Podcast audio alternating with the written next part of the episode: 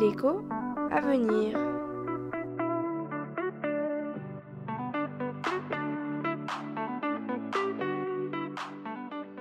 J'aimerais savoir comment l'Union européenne a-t-elle commencé?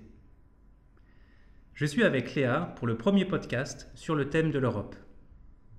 Alors après la Seconde Guerre mondiale, on observe la création de nombreuses institutions pour promouvoir la paix et favoriser le développement économique en Europe de l'Ouest. Mais l'Union européenne n'est pas encore née, Léa.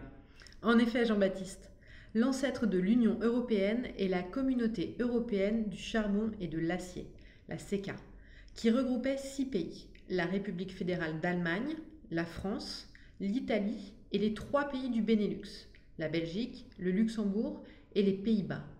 L'objectif officiellement affiché est de soutenir massivement les industries européennes du charbon et de l'acier. En réalité, l'idée sous-jacente était de mettre sous administration internationale les deux secteurs essentiels à l'industrie de guerre et donc de créer une paix stable entre la France et l'Allemagne.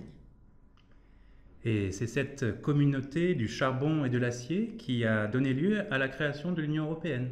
Quasiment, Jean-Baptiste, même s'il y a eu des évolutions entre-temps.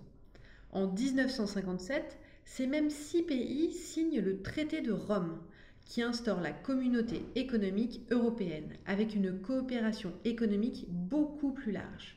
Depuis, les compétences de ce qui est devenu l'Union européenne en 1993 n'ont cessé de progresser, entre autres sur le plan économique, juridique et diplomatique. Et en fin de compte, quel est le résultat et la raison d'être actuelle de l'Union? Depuis 1986, au sein de l'Union, a été mise en place la libre circulation des personnes, des biens, des services et des capitaux. Cela semble tellement évident maintenant. La réglementation européenne, si elle est souvent critiquée, est considérablement plus simple qu'une situation où chacun des 27 États fixerait ses propres normes, lois ou réglementations.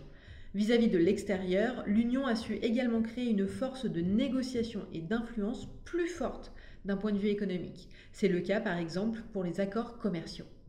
D'accord. Donc si je résume, créer sur l'idée de pérenniser la paix, la raison d'être de l'Union européenne est aussi devenue la volonté de créer un espace commun de taille respectable dans un monde globalisé.